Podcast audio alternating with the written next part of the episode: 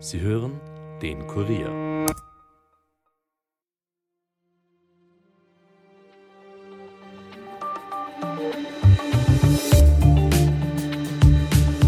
Der Sommer neigt sich dem Ende zu, der Herbst kommt und damit die Infektionskrankheiten. Auch das Coronavirus kommt wieder zurück. Zuletzt haben sich die Meldungen von Infektionen mit dem SARS-CoV-2-Virus wieder gehäuft. Auch die Zahlen aus dem Abwassermonitoring zeigen einen Anstieg der Erkrankungen seit Anfang August. Der Pharmakonzern Pfizer hat vor wenigen Tagen einen neuen, aktualisierten Impfstoff für den Herbst vorgelegt, der auch schon von den Gesundheitsbehörden freigegeben worden ist. Doch schützt der Impfstoff vor allen Varianten? Wer sollte sich jetzt impfen lassen und wer kann noch zuwarten? Und kann man sich eigentlich gleichzeitig gegen Corona und die Influenza impfen lassen? Das beantwortet uns heute der Infektiologe Herwig Kolleritsch, der auch Mitglied im Nationalen Impfgremium ist. Mein Name ist Elias Nadmesnik und ihr hört den Daily Podcast des Kurier. Seit dem Beginn der Corona-Pandemie hat sich in der Bevölkerung eine gute Immunität gegen das Coronavirus aufgebaut. Daher ist auch die Zahl der Menschen, die mit einer Corona-Erkrankung ins Spital müssen, im Vergleich zu den Vorjahren stark zurückgegangen. Diesen Fakt hat das nationale Impfgremium auch in die Neufassung des Impfplans eingearbeitet. Im kommenden Herbst wird daher nur mehr eine Impfung empfohlen, besonders für Risikopersonen und Menschen ab 60 Jahren. Anfang kommender Woche wird auch ein angepasster Impfstoff in Österreich erwartet, der auch gegen die neuesten Omikron-Varianten hilft. Es könnte also alles eher entspannt sein, wäre da nicht eine komplett neue Variante namens BA2 86, die sich von allen derzeit zirkulierenden Omikron-Subvarianten doch deutlich unterscheidet. Virologen fühlen sich an den November 2021 erinnert, eben als erstmals Omikron aufgetreten ist. Derzeit ist die neue Variante noch sehr wenig verbreitet und man weiß noch sehr wenig über sie. Aber die neue Variante dürfte viele Mutationen haben, sodass die aktuellen Impfstoffe nicht ausreichend vor einer Infektion schützen könnten. Noch ist BA2.86 laut WHO-Einstufung eine Variante unter Beobachtung. Allerdings warnt die WHO davor, die Corona-Situation zu unterschätzen. Wer also sollte sich in den nächsten Wochen impfen lassen und wer nicht? Was kann der neue Impfstoff und kann man sich eigentlich gleichzeitig gegen Corona und die Influenza impfen lassen? Dazu begrüße ich jetzt Herwig Kolleritsch. Er ist Infektiologe und Mitglied des Nationalen Impfgremiums. Herr Kolleritsch, vielen Dank, dass Sie sich Zeit nehmen. Bitte gern. Herr Goderitsch, in Deutschland äh, sagt die dortige Stichkommission, wer drei Antigenkontakte hatte, braucht keine Auffrischungsimpfung. Wie sieht denn die Lage in Österreich aus? Nun, wie gesagt, wir haben hier einen etwas anderen Zugang. Wir sagen äh, sehr wohl, wenn jemand äh, seinen letzten Kontakt oder seine letzte Impfung mehr als sechs Monate zurückliegend hat, besser ist zwölf Monate sogar, dann äh, ist es ohne weiteres möglich und auch sinnvoll, wenn man älter als zwölf Jahre ist, sich eine Auffrischimpfung zu holen. Dringend empfohlen ist natürlich die Impfung, die Auffrischimpfung für Personen, die Risikofaktoren aufweisen. Und das ist neben dem Alter über 60 eine ganze Reihe von äh, verschiedenen grundlegenden gesundheitlichen Problemen, mhm. die da umfassen zum Beispiel Schwangere, das ist, äh, sind Personen mit, mit einer Trisomie 21, das sind Personen mit schweren Organerkrankungen, das sind onkologische Patienten, das sind Patienten mit Immundefekten, stark übergewichtige Personen und natürlich alle jene Personen, die unter Anführungszeichen institutionalisiert sind, also in Pflegeheimen untergebracht sind, in betreuten Wohnungen etc. Mhm. Wie ist denn der Abstand zur letzten Impfung zu sehen? Muss man da länger warten bis zur letzten Impfung? Oder ist es so, wer sich zum Beispiel vor einem Jahr geimpft hat, kann sich auf jeden Fall wieder impfen lassen? Es ist so, dass für Immungesunde gilt, der Mindestabstand zur letzten Impfung ist sechs Monate. Idealabstand ist circa zwölf Monate. Also wir haben hier ein Zeitfenster von etwa sechs Monaten und in diesem Zeitfenster kann sich jeder impfen lassen, der äh, eben ein, ab, ab dem zwölften Lebensjahr ist. Die Sache ist die, dass ich natürlich jetzt meinen persönlichen Impfzeitpunkt in diesem Zeitfenster von den sechs Monaten idealerweise so setzen werde, dass es mir den größten Nutzen bringt. Also wenn ich zum Beispiel plane, eine Auslandsreise zu machen oder wenn ich plane, oder aufgrund meiner beruflichen Situation ab einem gewissen Zeitpunkt einer erhöhten Exposition gegenüberzustehen, dann wird es sinnvoll sein, mich unmittelbar vorher innerhalb dieses Zeitfensters äh, impfen zu lassen. Ansonsten, wenn für mich die Risikofaktoren nicht zutreffen oder die Impfung, die letzte Impfung oder der letzte Antigenkontakt kürzer heißt, kann ich natürlich noch ein bisschen zuwarten. Mhm. Das nationale Impfgremium hat auch empfohlen, dass es nur noch eine Impfung gibt. Ähm, bedeutet das ähm, auch für Leute, die sich noch nie geimpft haben, äh, sollten sich nur einmal impfen lassen und dieser Booster sozusagen fällt dann damit weg? Es ist so, grundsätzlich können wir davon ausgehen, dass alle Personen ab dem vollendeten fünften Lebensjahr mit einer 95 bis 99 prozentigen Wahrscheinlichkeit entweder durch Impfung oder durch natürlichen Kontakt mit dem Virus vorimmunisiert sind. Mhm. Das bedeutet, bei all diesen Personen wird mit einer einzelnen Impfung ein sogenannter Booster-Effekt erzeugt. Und damit haben wir eine ähnliche Situation, wie wir das auch bei der Influenza haben, wo wir auch nur einmal mehr impfen müssen, außer bei jenen Personen, die noch nie einen Kontakt gehabt haben und die sehr jung sind. Und auch das ist eine Parallele zur Influenza. Also bei Kindern ab dem vollendeten sechsten Lebensmonat bis zum vollendeten fünften Lebensjahr, die noch nie mit SARS-CoV-2 Kontakt gehabt haben, da kann auch eine Grundimmunisierung noch notwendig sein. Und sie ist vor allem für Kinder mit Risikofaktoren auch empfohlen. Mhm. Die derzeitig vorherrschende Variante XBB 1.5 hat sich ja begonnen im Frühjahr bei uns auszubreiten. Wer also im Frühjahr eine Infektion hatte, hatte ja schon eine Infektion mit XBB gehabt. Dann brauche ich dann diese Auffrischung jetzt?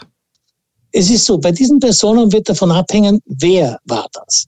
Wenn das jemand war, der zum Beispiel als Risikoperson gilt, dann ist äh, der Abstand zur Infektion, zur letzten Infektion, was weiß ich, wenn die im April oder so war, mhm. jetzt schon Mai, Juni, Juli, August, September im fünften Monat. Der wird also irgendwann einmal in der nächsten Zeit eine Auffrischimpfung benötigen. Denn bei diesen Personen sagen wir, ab dem äh, vierten Monat seit dem letzten Kontakt bei Risikopersonen, wie gesagt, macht die Impfung Sinn. Kürzer, also wenn der Abstand kürzer ist, das macht keinen Sinn. Hier sollte man noch zuwarten. War das hingegen ein junger, gesunder, immunkompetenter Mensch, der im April seine Infektion gehabt hat, dann ist er noch nicht sozusagen fällig für die Impfung, weil hier sollte der Mindestabstand sechs Monate mhm. sein. Die haben wir noch nicht. Und idealerweise sollte so jemand dann zwischen sechs und zwölf Monaten nach dem letzten Antigenkontakt geimpft werden. Das heißt, der kann sich noch ein bisschen Zeit lassen und kann sich dann eventuell zu einem späteren Zeitpunkt während der Saison impfen lassen.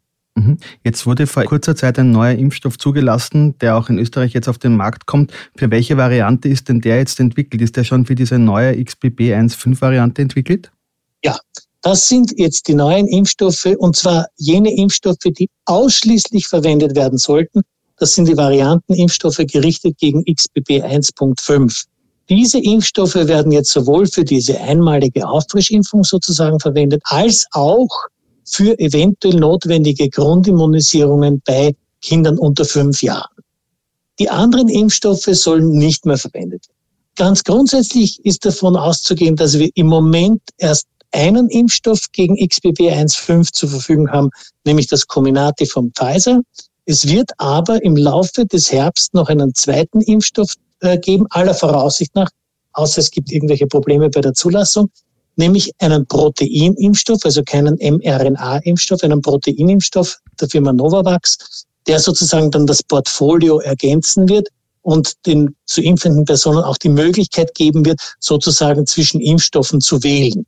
Die Variante XBB 1.5 ist ja eine Omikron-Variante. Jetzt gibt es aber auch noch eine zweite Variante, die äh, sich da äh, droht auszubreiten, nämlich die Variante BA2.86. Was ist denn von der zu erwarten und sind die neuen aktuellen Impfstoffe auch gegen diese Variante wirksam? Also zunächst einmal muss man sagen, auch BA.2.86 ist eine Omikron-Variante. Sie ist aber von XBB relativ weit entfernt, äh, nämlich mit über 30 Mutationen. Mhm. Wir können zu dieser Variante noch sehr, sehr wenig sagen. Wir können noch nicht sagen, erstens einmal, welches epidemiologische Potenzial hat diese Variante? Sprich, wird sie sich ähnlich explosionsartig ausbreiten, wie das XBB 1.5 getan hat? Wir haben auch keinerlei Anhaltspunkt dafür, dass diese Variante in irgendeiner Form bösartiger ist als die bisherigen Omikron-Varianten. Und wir können auch nicht sagen, ob die jetzigen XBB 1.5 Impfstoffe gleich gut oder schlechter gegen diese neue Variante impfen, äh, schützen. Das sind einfach Dinge, die äh, noch nicht möglich sind, äh, entsprechend zu belegen, weil es noch keine Daten dazu gibt, weil es ja die XBB 1.5 Impfstoffe erst jetzt überhaupt am Markt gibt. Und es wird erst die Zukunft in den nächsten Wochen zeigen, wie wir hier stehen in Bezug auf die äh, andere Variante, die Sie angesprochen haben, also auf die 286er Variante. Mhm. Weil Sie die Datenlage schon angesprochen haben, es ist ja so, dass Corona in Österreich keine meldepflichtige Krankheit mehr ist. Fehlen uns da nicht Daten, wie es um die Lage in der Bevölkerung steht? Es gibt das Abwassermonitoring, aber das ist ja eher ein Blick in den Rückspiegel. Naja, schauen Sie, wenn Sie mich als Infektiologen fragen, so muss ich Ihnen sagen, bin ich natürlich traurig darüber, dass hier keine Meldepflicht mehr besteht, weil wir damit natürlich ein wichtiges Instrument in der Überwachung der Krankheitsaktivität und der Infektionsaktivität in Österreich verloren haben. Das Abwassermonitoring ist eine zweite Säule, auf die wir uns stützen und das ist eine sehr gute Säule und das wird auch sehr gut in Österreich gemacht. Und auch die meisten anderen Länder haben jetzt den Fokus auf das gelegt. Aber natürlich es ist nicht so gut, als wenn wir mehrere Möglichkeiten hätten. Äh, trotzdem bin ich der äh, optimistischen Überzeugung, dass auch im Hinblick auf die Globalisierung und Internationalisierung des Datenaustausches äh, in Bezug auf das Abwassermonitoring wird ein einigermaßen vernünftiges und äh, auch aussagekräftiges Bild über die epidemiologische Ausbreitung und die äh, Varianz von SARS-CoV-2 auch in Zukunft bekommen werden. Was mir halt sehr wichtig wäre, ist, dass die Österreicher nicht den Kopf in den Sand stecken und wenn sie krank werden äh, und der Verdacht besteht, naja, das könnte schon eine Covid-Infektion sein, dass sie halt wenigstens für sich selbst einen mhm. Test machen und dann so weit sind, dass sie so verantwortungsbewusst sind und sich nicht halt während der akuten Erkrankung äh, in die Öffentlichkeit begeben und andere anstecken. Das wäre mir schon sehr wichtig, weil wir damit einen wertvollen Beitrag zur Volksgesundheit leisten können. Mhm. Und weil jeder schon mal wahrscheinlich an Corona erkrankt ist, ist es allgemein so, dass die Corona-Erkrankung weniger schwer verläuft und vor allem nicht im Krankenhaus endet, weil wir einfach schon so viel Kontakt mit dem Virus hatten und weil wir auch so viel geimpft sind? Oder könnte jetzt diese neue Variante zum Beispiel wieder zu erhöhtem Risiko führen? Es ist grundsätzlich so, dass natürlich, wenn jetzt neue Varianten auftreten, wir schon einen enormen Vorteil haben, weil sie meistens auf eine vorimmunisierte Person treffen. Und das bedeutet letztlich, dass ein gewisser Schutz erhalten bleibt. Wir mhm. wissen, dass zwar die Antikörper, die gebildet werden, zum Beispiel nach der Impfung oder nach der Erkrankung, relativ stark und spezifisch sind für die jeweilige Variante. Dass aber die Immunzellenausbildung, also die sogenannten T-Zellausbildung, ja, ist viel weniger empfindlich auf die Varianten. Und das bedeutet, dass bei Personen, die Kontakt gehabt haben und, oder die geimpft worden sind, die Wahrscheinlichkeit, dass sie schwer erkranken, auch bei Auftreten einer sehr stark veränderten Variante, relativ gering ist. Wir können jetzt natürlich nicht genau sagen, wie lange wird diese T-Zell-Immunität äh, halten. Mhm. Wie belastbar ist sie wirklich bei einer sehr starken Variantenänderung? Und das sind die Unsicherheiten, die uns dazu zwingen, nach wie vor sehr, sehr vorsichtig und sehr äh, genau zu sein, was das Variantenmonitoring betrifft. Und wenn wir sehen, es entsteht eine Variante, die gänzlich andere Eigenschaften hat, na, dann wird man sich schon einiges neu wieder überlegen müssen. Mhm. Ich würde jetzt gern zum Schluss noch zu anderen Krankheiten kommen. Es gibt ja andere äh, Infektionskrankheiten, allen voran die sogenannte Grippe oder Influenza. Auch hier gibt es jedes Jahr im Herbst dann die Impfempfehlung. Soll man das dann gemeinsam mit Corona machen? Soll man jetzt Covid auffrischen und dann die Influenza-Impfung machen? Was ist ja die Empfehlung? Also erstens einmal grundsätzlich kann man Covid und Influenza gleichzeitig impfen. Das ist kein Problem. Aber es ist die Frage, macht es Sinn? Und das hängt jetzt wieder vom Einzelnen ab. Es hängt davon ab, wie ist seine persönliche Konstellation. Währenddem wir für die Influenza-Impfung einen relativ fixen Zeitraum haben, in dem wir impfen sollten, das ist meistens so die zweite Oktober und die erste Novemberhälfte, mhm. vielleicht sogar bis Ende November hinein und auch später dann, so kann es durchaus sein, dass äh, dieser Zeitpunkt für die Influenza-Impfung für den Einzelnen nicht ideal ist für seine Covid-Auffrischung, weil zum Beispiel seine letzte Covid-Impfung schon mehr als ein Jahr her ist. Bei dem würde ich nicht warten, bis es Ende Oktober ist und er sich vielleicht eine äh, Infektion mittlerweile holt, sondern er sollte vielleicht jetzt die Covid-Impfung machen und dann Ende Oktober, Anfang November die Influenza-Impfung. Habe ich aber sozusagen Luft von Seiten meines Impfabstandes zur letzten äh, Covid-Erkrankung oder zur letzten Covid-Impfung, nur dann kann ich ohne weiteres zuwarten und die beiden Impfungen gemeinsam machen. Mhm. Das heißt, die Immunantwort ist dadurch nicht abgeschwächt, wenn ich beide Impfungen an einem Tag mache? Nein, äh, das ist nicht der Fall. Nach dem, was wir heute wissen, interferieren diese Impfungen, wenn überhaupt, dann nur in so geringem Maß miteinander, dass es klinisch ohne Bedeutung ist. Eine äh, Krankheit ist in den letzten Jahren dann doch auch wieder stärker geworden, das RSV-Virus. Ja. Da ist es so, dass auch hier es eine Impfung gibt. Ist die empfohlen, auch gleichzeitig jetzt mit der Influenza und Covid zu machen und vor allem für wen ist das empfohlen? Ja, auch hier, also RSV ist eine wichtige Impfung und wir sind froh, dass wir sie jetzt mittlerweile für Personen über 60 äh, sozusagen zugelassen haben. RSV hat ein bisschen eine andere Epidemiologie als Covid und Influenza. RSV ist meistens etwas früher dran, also zum Beispiel jetzt, so im September herum, äh, ist an sich der ideale Zeitpunkt, um gegen RSV zu impfen. Die Impfstoffe, die jetzt zugelassen sind, sind generell für Personen über 60 zugelassen und einer der Impfstoffe ist auch zugelassen für Schwangere. Mhm. Es gibt eine klare Empfehlung für alle Personen über 60, sich impfen zu lassen. Und auch hier ist es so, dass sie das jetzt zeitgleich machen können mit einer, zum Beispiel einer Covid-Impfung oder auch mit der Influenza-Impfung. Aber ich würde in dem Fall schon dazu raten, dass man das Ganze vielleicht ein bisschen staffelt und nicht alle drei Impfungen zum Beispiel am gleichen Tag macht. Das ist äh, für den Betroffenen sicher auch eine gewisse Belastung. Mhm.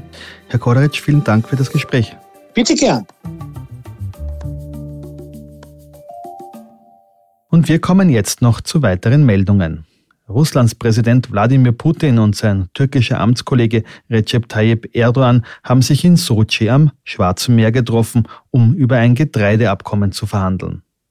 Erdogan ist extra nach Russland gereist, um für eine Wiederbelebung des Abkommens zu werben. Das hat ja Russland im Juli ausgesetzt und in Folge auch mehrere Getreidespeicher in der Ukraine angegriffen. Und der Schulbeginn in Österreich ist von einem Lehrermangel überschattet. Bildungsminister Martin Polaschek hat zu Schulbeginn im Osten Österreichs aber seine Zusicherung wiederholt, dass trotz des aktuellen Mangels alle Schulstunden gehalten werden können. Eine Zahl, wie viele Lehrkräfte österreichweit fehlen, hat er bei einer Pressekonferenz am Montag auch auf Nachfrage nicht nennen wollen. Das war's für heute von mir. Noch einen schönen Tag. Ton und Schnitt heute von Dominik Kanzian. Wenn euch der Podcast gefällt, abonniert uns auch auf Apple Podcasts oder Spotify und empfehlt uns euren Freunden. Bis bald, passt auf euch auf. Elias Nordmesnik, over and out.